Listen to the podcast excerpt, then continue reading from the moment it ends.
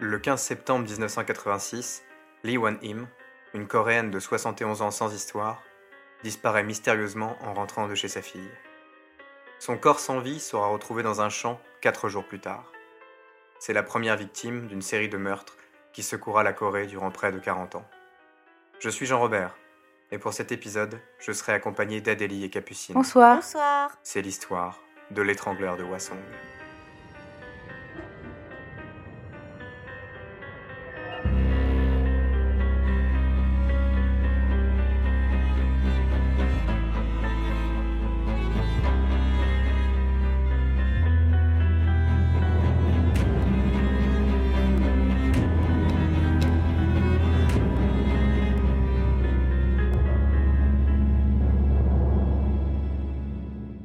Hwasong est une petite ville située au sud-ouest de la Corée du Sud, à moins d'une heure de train de Séoul, la capitale.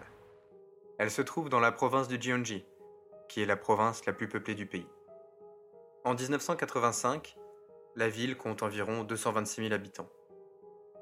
Hwasong compte 4 villes, 9 cantons et 13 quartiers. Les villes et les cantons sont divisés en petits villages. Considérée comme l'un des greniers du pays, la cité comporte les terres agricoles les plus étendues de sa province. La ville, en raison de sa localisation sur la péninsule occidentale du pays, est soumise à un microclimat très spécifique. Elle est dans la zone de transition du climat chaud et humide à la zone climatique froide et hivernale. Il y souffle parfois des vents très froids venant de Sibérie, ce qui rend certains hivers un peu rudes. Dans les années 80, Hwasong est encore une ville très rurale, bien qu'étant assez peuplée. Les rues sont très mal éclairées, étroites ou en bordure de champs. Et le soir, les habitants n'y voient pas grand-chose dehors. Pourtant, il est à noter que la Corée est le pays industrialisé avec le plus faible taux de criminalité au monde. Le meurtre est quant à lui presque absent du pays, et majoritairement commis par des étrangers, la plupart du temps anglais, canadiens, américains et allemands. La ville de Hwasong étant très peu peuplée d'étrangers, en particulier dans les années 80, et étant rurale mais pas défavorisée, le crime y est particulièrement rare. Ceci explique pourquoi la population locale, malgré le faible éclairage des rues, ne se sent pas du tout en danger. C'est dans ce climat d'apparente sécurité qu'une série de drames se prépare. C'est ainsi que le 15 septembre 1986, Lee Wan-im, une femme de 71 ans, rend visite à sa fille et à sa petite-fille qui habitent à quelques kilomètres de chez elle. Aux alentours de 18h, Wan Im entame le chemin qui doit la ramener chez elle. Elle traverse le village où réside sa fille et emprunte les routes qui longent les innombrables rizières de la province. C'est la dernière fois qu'elle sera aperçue vivante. Son corps nu est retrouvé dans une rizière le 19 septembre 1986 par un passant. Elle a été étranglée à main nue et probablement violée. Le 20 octobre 1986, Park Yoon-suk, 25 ans, rentre d'un rendez-vous galant avec un prétendant. Elle descend de son bus aux alentours de 22h, guirette, et emprunte une route déserte. Elle n'aura pas l'occasion de poursuivre sa romance. Son corps sera retrouvé dans un canal trois jours plus tard. Elle a également été étranglée à main nue, et cette fois-ci du sperme sera retrouvé sur la scène de crime. Malheureusement, les techniques médico-légales de l'époque ne permettront pas d'identifier le groupe sanguin du tueur. Quelques semaines plus tard, le 12 décembre 1986, le cadavre de Kwon Jung-on, une mère de famille de 25 ans, est retrouvé devant sa maison par sa propre famille. Elle a été sauvagement étranglée avec ses propres collants, que la police retrouvera autour de son visage. De nouveau, des traces de sperme non identifiables sont présentes sur le corps de la victime. Seulement deux jours plus tard, le 14 décembre 1986, Lee Kiesuk, 23 ans, disparaît en rentrant elle aussi d'un rendez-vous galant. La nuit est alors particulièrement noire et pluvieuse. Elle a été assassinée autour de 23 heures, peu de temps après sa descente du bus qui l'a ramenée chez elle. Avec le meurtre de Kiesuk, l'horreur monte d'un cran. Elle a été étranglée à main nue, bâillonnée avec sa ceinture et violée avec son propre parapluie. Son cadavre est découvert le 21 décembre, entre deux rizières. Toujours selon le même mode opératoire, le corps sans vie de Hong Jin-young, une lycéenne de 19 ans, est retrouvé dans une rizière le 11 janvier 1987. Son meurtrier l'a bâillonné avec des collants, étranglé et violé. Jin Young a été assassiné autour de 20h30, juste après le trajet en bus qui la ramenait de son lycée. Plusieurs mois s'écoulent ensuite, sans qu'aucun meurtre n'ait lieu. La population de Hwasong commence à penser que le cauchemar est terminé, mais le répit est de courte durée. Le 2 mai 1987, Park Eun-ju, une femme au foyer de 29 ans, quitte son domicile dans la soirée pour apporter un parapluie à son mari. En effet, la mousson est en avance cette année, et la météo est particulièrement capricieuse. Elle ne retrouvera jamais son mari, mais croisera la route de tueur, qui l'étrangle et la viole avant d'abandonner son cadavre au bord d'une route. La mousson s'écoule durant l'été 1987 et offre une nouvelle accalmie aux habitants de Hwasong. Pourtant, le 8 septembre, c'est le corps sans vie de Han Gisun qui flotte nu dans un canal. Cette femme au foyer de 54 ans a été étranglée à main nue après être descendue de son bus comme les autres victimes.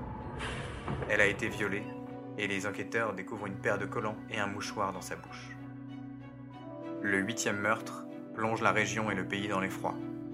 Park Sang-hee une jeune collégienne de 14 ans, est assassinée chez elle autour de 2 heures du matin le 16 septembre 1988. La terreur monte dans la ville. Les femmes ne se sentant plus à l'abri nulle part, même dans leur propre foyer. Le tueur a violé la jeune fille, puis l'a étranglée avec ses propres vêtements, avant de quitter le domicile des parcs, en laissant le corps sans vie de la jeune fille dans son lit. Bien que relativement similaire aux sept précédents crimes commis durant les deux dernières années dans la ville de Hwasong, le meurtre de Sang-hee déroute les enquêteurs et la population. En effet, ce dernier a été commis plus d'un an après la découverte du cadavre de Gisun. Le mode opératoire semble également différent, le tueur s'étant introduit directement chez la victime au lieu d'attendre qu'elle soit seule et vulnérable. S'agit-il d'un acte isolé? D'un imitateur? Ou le tueur deviendrait-il de plus en plus effronté? Les meurtres de Hwasong sont inédits en Corée du Sud le pays connaît un taux de criminalité bas et la police locale n'a jamais fait face à un véritable tueur en série. Pourtant, le mode opératoire commun et la proximité géographique et temporelle des meurtres orientent rapidement les enquêteurs vers la piste du serial killer. Malgré la multiplication des meurtres, la police tarde à mettre des moyens importants dans la traque des tueurs. La majorité des forces policières du pays est alors mobilisée à Séoul afin de renforcer la sécurité durant l'ouverture des Jeux asiatiques de 1986 face à la menace nord-coréenne. Au début de la série de meurtres, seuls trois enquêteurs sont dépêchés sur place. Bien que compétents, ils ne sont pas en mesure de faire progresser l'enquête. La population de Hwasong, surtout les femmes, est terrifiée. Elles n'osent plus sortir de chez elles seules et ne se sentent plus en sécurité à leur domicile, le tueur ou les tueurs pouvant frapper n'importe où et n'importe quand. Une habitante de Hwasong, âgée de 20 ans en 1987, témoigne. Nous vivions dans la peur. J'étais obsédée par l'idée de rentrer tôt chez moi le soir. Elle ajoute. Les femmes étaient très impactées. Nous ne pouvions pas sortir de chez nous. Les habitants de la cité n'ont pas confiance en la police locale, qui peine à faire avancer l'enquête. Ils se tournent notamment vers le chamanisme afin de solliciter la protection des esprits et des ancêtres. Il n'est alors pas rare de voir des prêtresses ou mudangs réaliser des rites de protection totémique autour des foyers. Face au mécontentement grandissant de la population et aux cadavres qui s'amoncellent, les autorités locales et nationales se décident enfin à lancer une enquête d'envergure. Commence alors un fastidieux travail de terrain, durant lequel la police enchaîne les fouilles, les interrogatoires et le porte-à-porte -porte afin de dénicher le tueur. Plus de 2 millions d'officiers sont mobilisés dans la région jamais vu pour une affaire en Corée. La police considère plus de 21 000 suspects, prélève les empreintes de 40 166 personnes, réalise 570 prélèvements d'ADN et 170 prélèvements capillaires sont analysés. Un habitant de la région se souvient Presque tout devait être collecté afin de servir en tant que preuve potentielle. Tout pouvait être utile puisqu'il ne savait rien. Malheureusement, les techniques de la police scientifique sont encore perfectibles dans les années 80 et les enquêteurs peinent à exploiter sérieusement ces précieuses ressources. La Corée n'a pas encore les moyens de conduire des tests ADN. Le groupe sanguin est alors le seul moyen d'identifier scientifiquement un criminel avec certitude. Le seul indice valable que la police pense détenir est le groupe sanguin du tueur. Il recherche un homme avec un groupe sanguin de type B. Les meurtres ayant eu lieu dans un rayon de 6 km autour de Hwasong, les enquêteurs décident de quadriller la zone par équipe de deux afin d'éviter toutes nouvelles agressions. Des rumeurs courent selon lesquelles le tueur s'attaquerait uniquement à des femmes portant du rouge durant des journées pluvieuses. La police tente alors de piéger le meurtrier en plaçant des policières vêtues de rouge dans des endroits similaires à ceux où se sont déroulées les précédentes agressions. Ces moyens sans précédent sont vains, de nouveaux meurtres étant commis pendant les opérations policières. Après le septième meurtre, en septembre 1987, l'enquête semble prendre un tournant décisif. Le témoignage du chauffeur de bus qui conduisait Ah Shin-soon, la septième victime du tueur à son domicile, permet d'établir un portrait robot. Le chauffeur ayant vu un homme sort rapidement du bus après que la mère au foyer soit elle-même descendue à son arrêt. C'est désormais un homme mince, d'une vingtaine d'années aux cheveux courts, avec des yeux noirs et un nez pointu que la police recherche. Des survivantes d'agressions passées que la police relie à la série de meurtres ajoutent que le tueur leur parlait avec une voix très basse et avait les mains douces, ce qui est plutôt inhabituel dans une région aussi rurale où les habitants sont marqués par l'intensité du travail agricole. Malgré cette avancée majeure, les enquêteurs piétinent et s'impatientent. Les médias locaux sont extrêmement critiques envers la police et évoquent un travail inefficace. Des menaces de démission forcée commencent à planer sur les forces policières en cas d'échec de l'enquête. Face à cette pression, les méthodes d'interrogatoire deviennent de plus en plus brutales et violentes. Une arrestation doit avoir lieu afin de calmer la population. La violence de la police et la pression exercée sur les suspects ont mené au suicide de quatre hommes durant l'enquête. Cela fait désormais deux années que la police est impuissante face à la série de crimes qui frappent la ville. Pourtant, le huitième meurtre, celui de la jeune Park Sang-hee, retrouvée étranglée dans son propre lit en septembre 1988, va tout changer. Les enquêteurs découvrent huit cheveux dans la chambre de Park Sang-hee. Le tueur a beau être décrit comme remarquablement intelligent, il commet certaines erreurs et laisse des indices derrière lui. Ses cheveux sont ceux d'un homme dont le groupe sanguin est le B et présente des traces de métaux lourds. La présence de ces métaux lourds intrigue particulièrement les autorités, la région étant très peu industrialisée à l'époque. Rapidement, la police considère cette preuve comme un élément clé de l'enquête. Jung Sung-yo est né en 1966, aux alentours de Hwasong, dans un milieu très populaire. Très jeune, il attrape la poliomyélite, qui le paralyse partiellement de la jambe gauche et lui crée une claudication à vie. Sa mère décède d'un accident de voiture alors que le jeune Sung-yo n'a que 8 ans. Son père, un ivrogne notoire, dilapide l'argent versé par les assurances dans la boisson et les paris en tout genre. Croulant sous les dettes, il finit même par perdre la maison familiale. Sung-yo doit déménager chez un membre éloigné de la famille dans le centre de Hwasong. Il est déscolarisé à l'aube de ses 13 ans et doit commencer à travailler afin de survivre. Le décès prématuré de sa mère et l'indifférence totale de son père marquent Sung-yo à jamais. Au moment du huitième meurtre, Sung-yo a 22 ans, mesure tout juste 1m60 et boite de la jambe gauche. C'est un jeune homme simple et sans éducation qui est décrit comme étant naïf et maladroit. Il travaille comme fondeur et réparateur de machines agricoles et vit près de la maison où le meurtre de Park Sang-hee a été commis. Il connaît quelques amis de la victime, mais ne l'a jamais rencontrée personnellement et n'est jamais rentré chez elle. Sa relative marginalité, son profil particulier et la proximité de son domicile avec la scène de crime attirent l'attention des enquêteurs, qui le suspectent rapidement du meurtre de Park Sang-hee. Il est finalement arrêté pour être interrogé le 27 juillet 1989. L'interrogatoire est éreintant et dure plus de trois jours. Sung-yo finit par craquer et avoue le meurtre de Sang-hee quelques mois auparavant.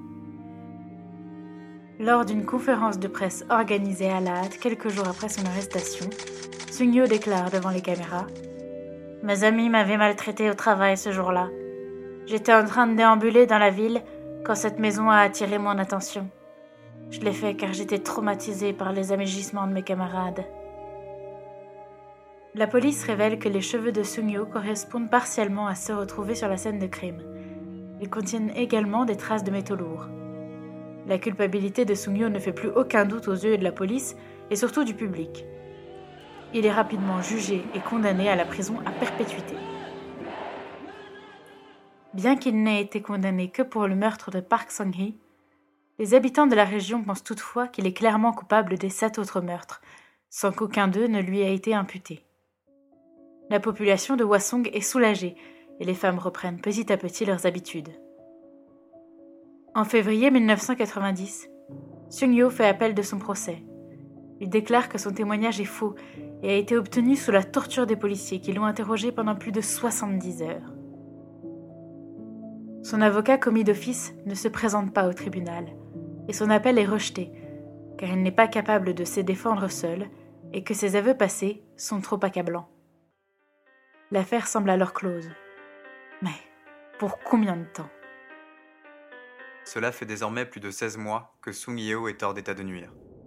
Son arrestation coïncide avec la fin de la série de meurtres qui frappait Hwasong depuis 4 ans, corroborant ainsi l'hypothèse selon laquelle il serait également responsable des sept autres meurtres. Les femmes de la ville sont particulièrement soulagées et retrouvent les reçures qu'elles fréquentent depuis leur enfance. Cette quiétude retrouvée sera de courte durée. Le cauchemar recommence en novembre 1991, alors que le tueur présumé est sous les verrous. Le 15 novembre 1991, Kim Mi-jun, une lycéenne de 14 ans, rentre chez elle après avoir passé la journée à étudier. Il est 18h30 et le temps est très brumeux. La lycéenne voit à peine à plus de 10 mètres. Ses parents l'attendent, s'inquiètent, et finissent par prévenir les autorités. C'est le lendemain que le corps de la jeune fille est découvert autour de 10 heures du matin, près d'une des collines qui entourent Hwasong. Ses pieds et ses mains ont été attachés. Elle a été bâillonnée avec un collant, étranglée à main nue et violée. Les marques présentes sur sa peau suggèrent qu'elle a également été mutilée avec une fourchette et des lames de rasoir. Le mode opératoire est exactement le même que celui des sept premiers meurtres, et certaines similitudes ne sont connues que de la police. Il semble alors évident que le tueur court toujours. Et ce tueur mystère frappe de nouveau, moins de six mois plus tard, le 3 avril 1991. Immédiatement, il reprend ses vieilles habitudes. Il s'attaque à Sun Sang, une retraitée de 69 ans, alors qu'elle sort du bus qui la ramène chez elle vers 21h. Son corps sera découvert le lendemain matin, autour de 9h30, dans un fossé. Comme la plupart des victimes, Sum Tsang a été violé, puis étranglé. C'est le dernier meurtre identifié de l'étrangleur de Hwasong. Trois ans après son incarcération, Sung Yeo est interrogé par deux policiers du commissariat de Hwasong. Ils lui apprennent que de nouveaux meurtres ont été commis et l'interrogent à ce sujet. Sung Yeo est alors logiquement euphorique et s'exclame Cela veut dire que je suis innocent? Malheureusement pour lui, les enquêteurs persistent à penser qu'il est bien le tueur de la huitième victime. Ils avancent même que Sung Yeo serait un imitateur et qu'il aurait voulu masquer son crime en utilisant le même mode opératoire que le véritable tueur. C'est pourquoi Sung Yeo passe 19 ans en détention. Finalement, en 2009, il est autorisé à sortir de prison dans le cadre d'une libération conditionnelle. Il n'a jamais cessé de clamer son innocence. L'affaire de l'étrangleur de Hwasong reste comme l'une des plus infâmes du pays, et la police enquête dessus pendant près de 30 ans. Le meurtre d'une jeune collégienne à Hwasong en 2004 fait croire à un retour du tueur, mais la scène de crime et le mode opératoire n'ont finalement rien à voir avec les meurtres des années 80. Depuis avril 2006, l'intégralité des crimes de Hwasong sont désormais prescrits. En effet, bien que la loi ait évolué depuis, le délai de prescription était de 15 ans au moment des faits. Le tueur reste impuni et probablement libre, jusqu'à un ultime rebondissement. Lee Chun-jae naît le 31 janvier 1963 à Hwasong. C'est un enfant très calme et réservé qui ne montre à l'enfance aucune forme de trouble. Issu d'une famille relativement aisée, il va à l'école jusqu'au lycée et est diplômé. Quand il est encore très jeune, sa sœur meurt brutalement en se noyant, lui laissant un traumatisme profond et définitif. Alors qu'il a 20 ans, en 1983, il rejoint l'armée sud-coréenne pour y faire son service militaire obligatoire. À l'époque, le service militaire doit durer entre 18 et 21 mois. Il y devient alors pilote de char militaire. Il quitte l'armée le 23 janvier 1986, huit mois avant le premier meurtre, et retourne à Hwasong, sans vraiment savoir ce qu'il veut faire de sa vie. Il trouve un travail dans une entreprise de pièces électriques.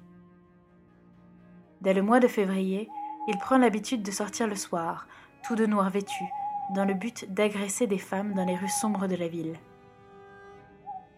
Entre février et septembre, il agresse sexuellement entre 6 et 10 femmes. Le 26 septembre 1989, peu de temps avant 1h du matin, Lee Chun-jae rentre par réfraction dans une maison de Gwangju, à Suwon, avec des armes et des gants. Il est découvert par le propriétaire qui appelle la police.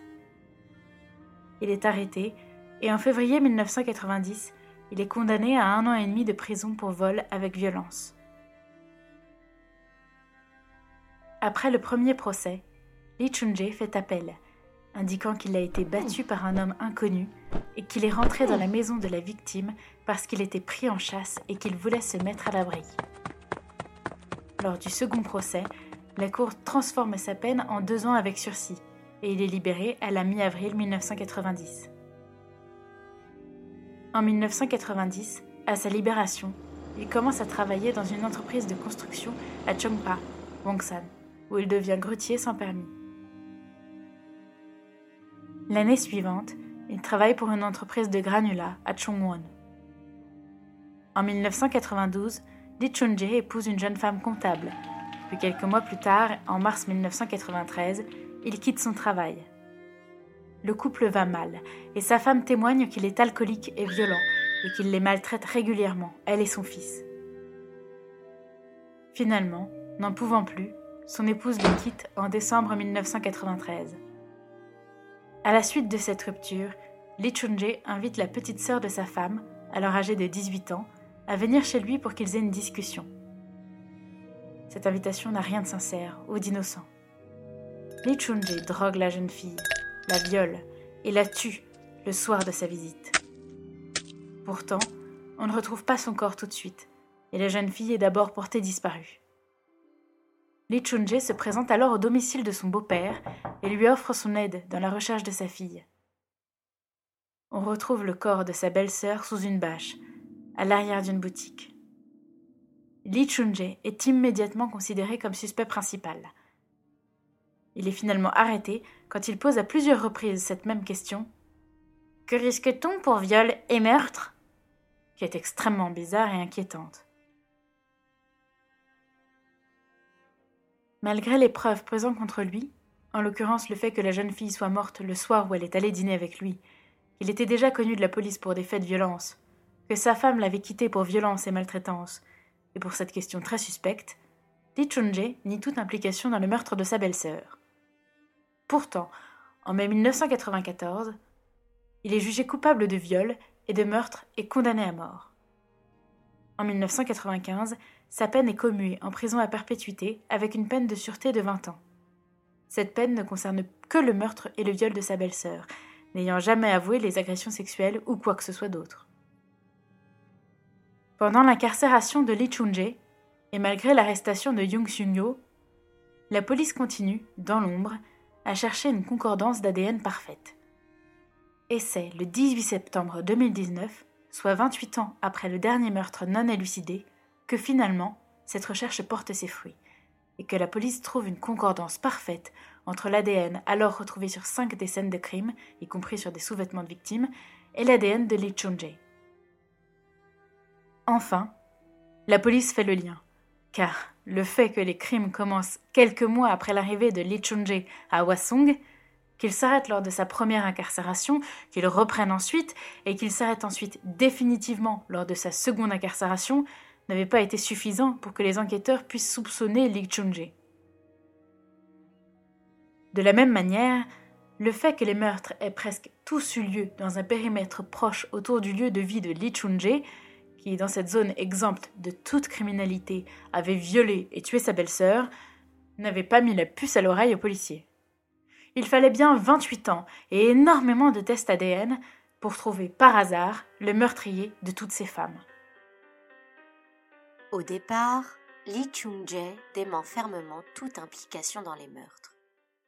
Mais le 2 octobre 2019, deux semaines après la découverte de la police, les enquêteurs tiennent une conférence de presse lors de laquelle ils annoncent que Lee Chung-jae a avoué le meurtre de 14 personnes, y compris les 10 femmes identifiées comme étant les victimes du tueur en série, ce qui élimine définitivement Yoon Sung-yeo comme coupable imitateur et quatre autres meurtres.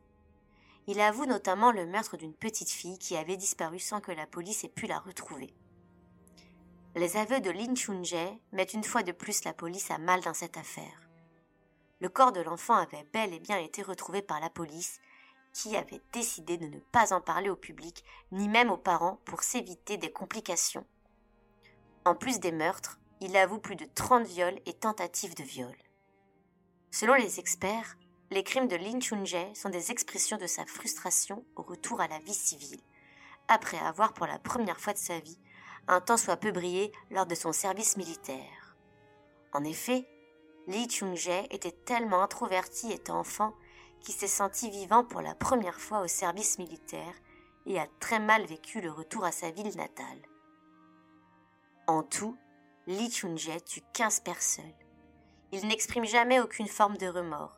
Il dit seulement qu'il est surprenant que la police ne l'ait jamais, ne serait-ce qu'envisagé comme suspect, dans la mesure où il habitait à l'époque dans une maison au milieu de la zone des crimes, et qu'il ne s'est jamais caché de la police et traîné de manière très visible le soir au moment des meurtres. La confession de Lee Chun-jae perturbe profondément Yoon Sing-yeol, qui éprouve de grandes difficultés à se réinsérer dans la société. Ses seuls amis sont son ancien garde carcéral, Park, et une nonne, Ogyun, qui animait des groupes de parole en prison. Les deux sont convaincus de son innocence et l'épaule au quotidien. Les pensées de Sung Yeo sont toujours tournées vers sa mère. Lors d'une discussion, il déclare à son ami Park Si je vois ma mère au paradis en tant que criminelle, je ne me le pardonnerai pas. Park ajoute Tout ce qu'il voulait, c'est que sa mère soit fière de lui là-haut. Voyant dans les aveux de Lee Chun-jae une opportunité de laver son honneur, il demande un nouveau procès. Son vœu est exaucé le 2 novembre 2020. Lee Chun-jae est présent au procès en tant que témoin et avoue ses différents crimes, dont celui pour lequel Sun Yeo a été condamné 29 ans plus tôt. Les deux hommes se rencontrent pour la première fois. Le procès met en lumière les méthodes violentes des enquêteurs durant l'investigation. Le chef de la police régionale admet que les officiers en charge de l'interrogatoire de Sung Yeo l'ont agressé et l'ont forcé à produire un faux témoignage. Le 17 décembre, le juge en charge du procès déclare Il s'agissait d'un faux verdict basé sur des preuves falsifiées. En tant que membre de l'autorité judiciaire de ce pays, je m'excuse auprès de l'accusé. Notre système a failli à sa mission principale, être le dernier bastion des droits de l'homme. Le verdict est sans appel. Yoon Sung-yeo est blanchi et le procureur ne fait pas appel de la décision il reçoit la somme de 2,5 millions d'euros de la part du gouvernement sud-coréen en dédommagement. Les dernières paroles de Lee Chun-jan durant le procès sont glaçantes. Je ne sais toujours pas pourquoi j'ai fait ce que j'ai fait. J'ai commis ces crimes comme un papillon de nuit, attiré par une flamme dansante.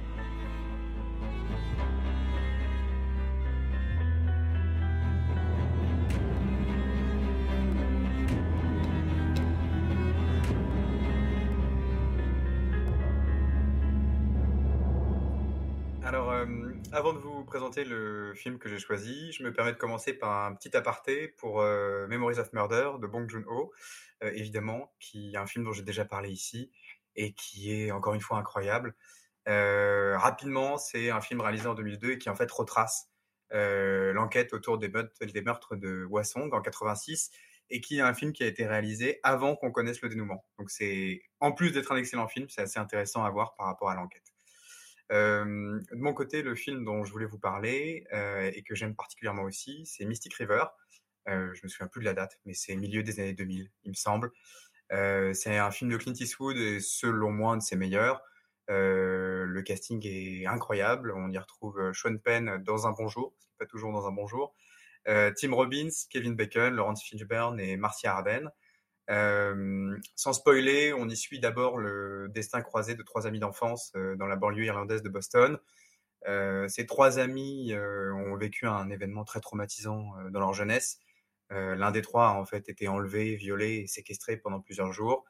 Il a réussi à s'enfuir, mais il est particulièrement marqué et traumatisé évidemment par ce, par ce qui lui est arrivé, qui est, qui est ignoble.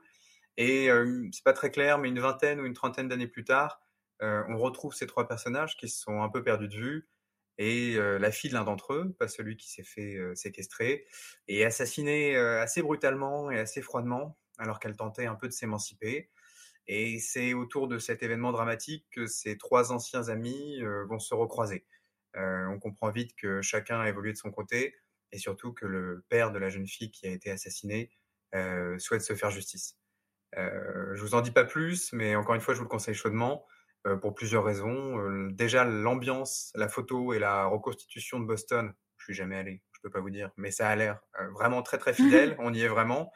Euh, les actrices et les acteurs sont vraiment à leur sommet, surtout Sean Penn, encore une fois, qui est pas toujours très bon, mais là, il cabotine pas trop et il est vraiment incroyable.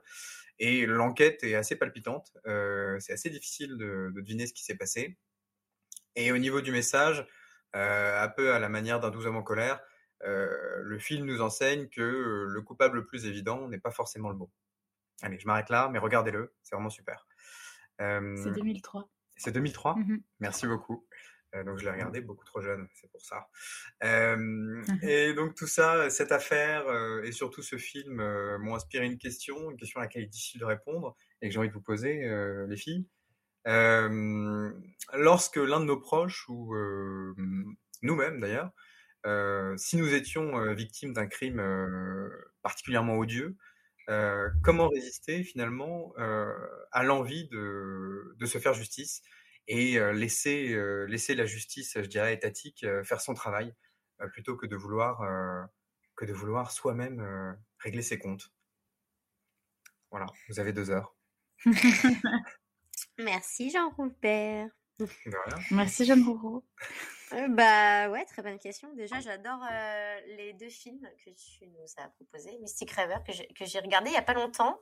Ah et d'où je me rappelle. Bon, j'aime bien ce film, j'ai déjà vu plusieurs fois. Euh, par contre, c'est marrant, je l'ai regardé il n'y a pas si longtemps que ça, dans l'année, et je euh, je me souviens plus de la fin. ah oui bah, C'est super, tu peux le regarder tous les ans. mais euh, il me semble avoir des petites, voilà, des petites, des petits flashs. Donc oui, je, mais ce film est super bien parce que tu es en haleine. Donc voilà, on vous le recommande. Enfin, je vous le recommande. Et puis, bah ouais, par rapport à ta question, c'est très intéressant. Hein. Ça, une question, une question. Ouais, bien sûr. non, mais c'est vrai, on, se dit toujours que. Faut ouais, forcément, on a toujours l'impression que le travail sera peut-être mieux fait par nous-mêmes. Ça dépend de ton caractère, ça dépend euh, des conditions. Moi, je pense que je pourrais vite devenir folle. J'ai tendance à vouloir prendre souvent les choses en main, peu importe les situations, parce que j'ai l'impression qu'on est toujours mieux servi que par nous-mêmes. Mais euh, ce qui me rendrait folle, je pense, c'est la lenteur, malheureusement, des enquêtes et des procédures. En France, en tout cas en France, après, je pense que dans plein de pays, c'est pareil. Euh, par expérience personnelle, pour des broutilles, euh, des fois, ça dure des mois pour des trucs où on se dit, mais c'est pas possible, c'est quand même important. Et bon, oui, forcément, je pense que je peux comprendre les gens qui ont envie de faire justice eux-mêmes. Ouais. Ouais, je comprends parfaitement. Ah, j'entends une musique de Noël derrière. Alors. C'est la machine à laver. Voilà. elle, fait une jolie, elle fait une jolie musique de Noël, non? Vous en pensez quoi? Pour tous les auditeurs, nous avons une, une machine à laver qui fait de la musique. ça, nous, permet de passer à Capucine? Qu'est-ce que t'en penses, toi?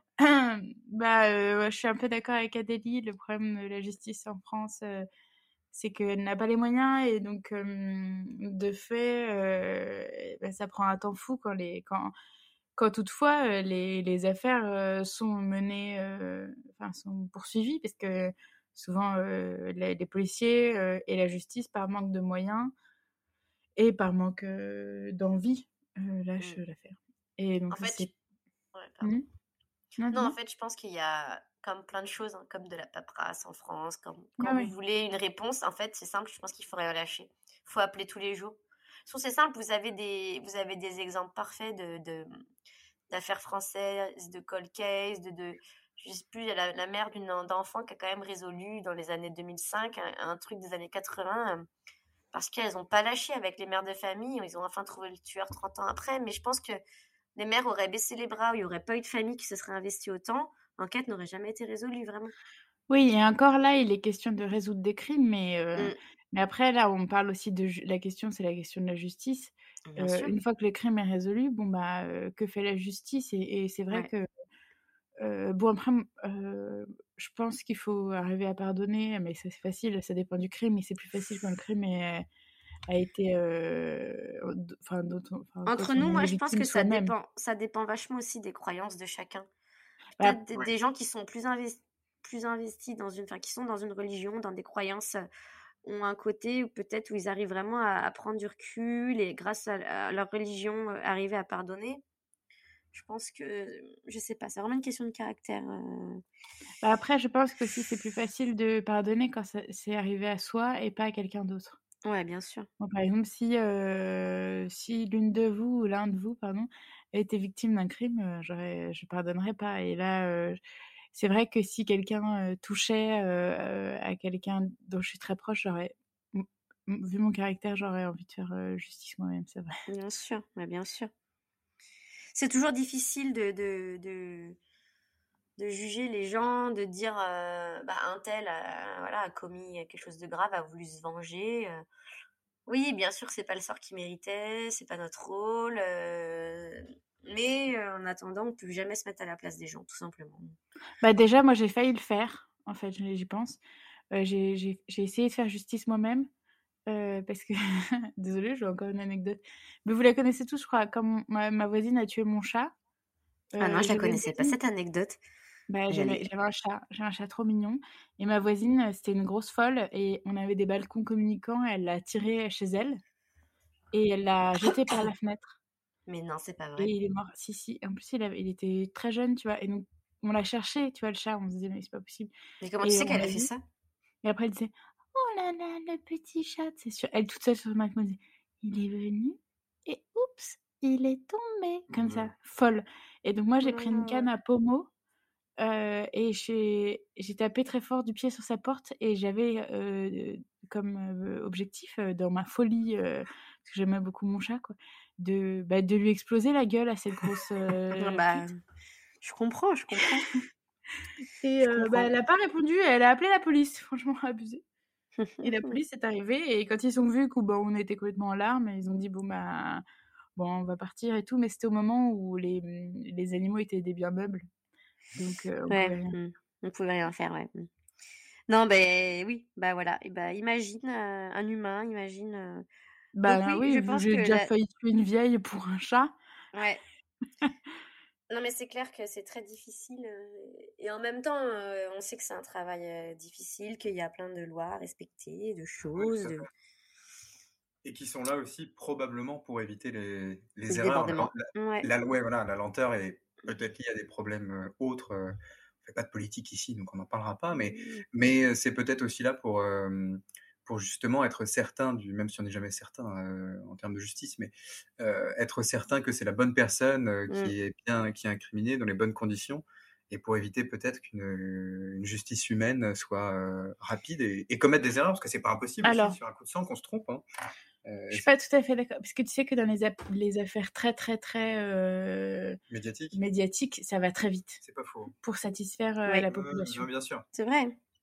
C'est pour ça que la plupart du temps, euh, si vous regardez, c'est des gens, il faut pas lâcher, il faut contacter la presse. Euh, euh, voilà, c'est et même moi peut-être ça arriverait dans mon entourage, je ferais peut-être sûrement appel à un détective privé, je ferais, j'utiliserais les réseaux, je il faut, faut faire tourner l'information, il faut, il faut que les langues se délient, voilà, il faut ça peut-être et puis je pense que ça évite aussi de craquer, ça évite peut-être de faire justice soi-même, de broyer du noir et ça permet peut-être de faire avancer l'enquête d'une manière. Euh, en tout cas, jusqu'à maintenant, malgré bon, que la presse s'en mêle et tout ça, dès qu'on parle d'une affaire, en général, elle avance. Hein, euh.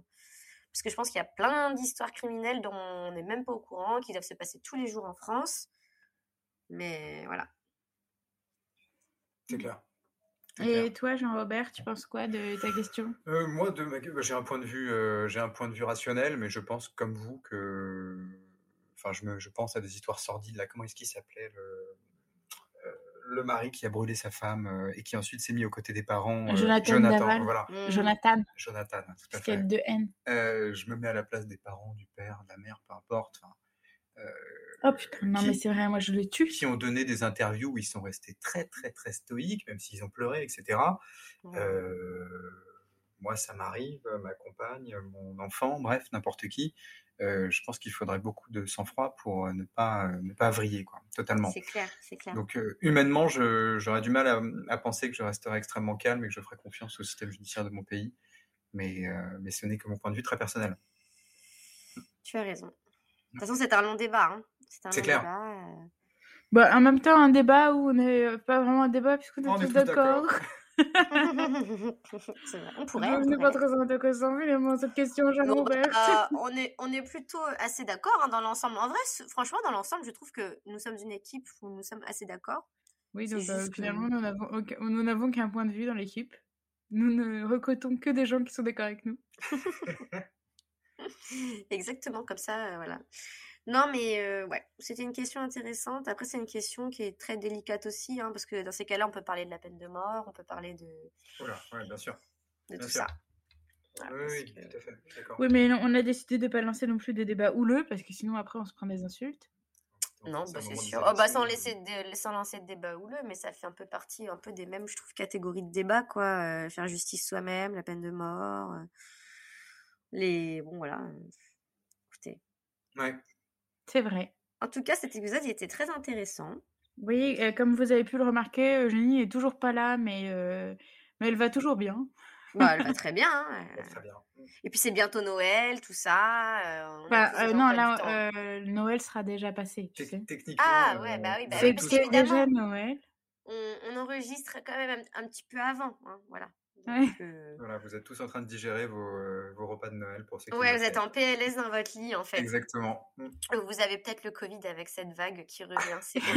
Profitez-en pour écouter tous nos épisodes pendant que vous êtes oui, et, puis d'ailleurs, euh, comme l'avait si justement dit Adélie, si vous avez des cadeaux, par exemple, que vous n'aimez pas, n'hésitez pas à nous contacter sur, sur Instagram ou sur Twitter, parce que nous avons depuis peu sorti Twitter. Et, PNL le diable, pour ceux qui savent. PNL diable. Ah oui, PNL. C'est parce PNL le diable?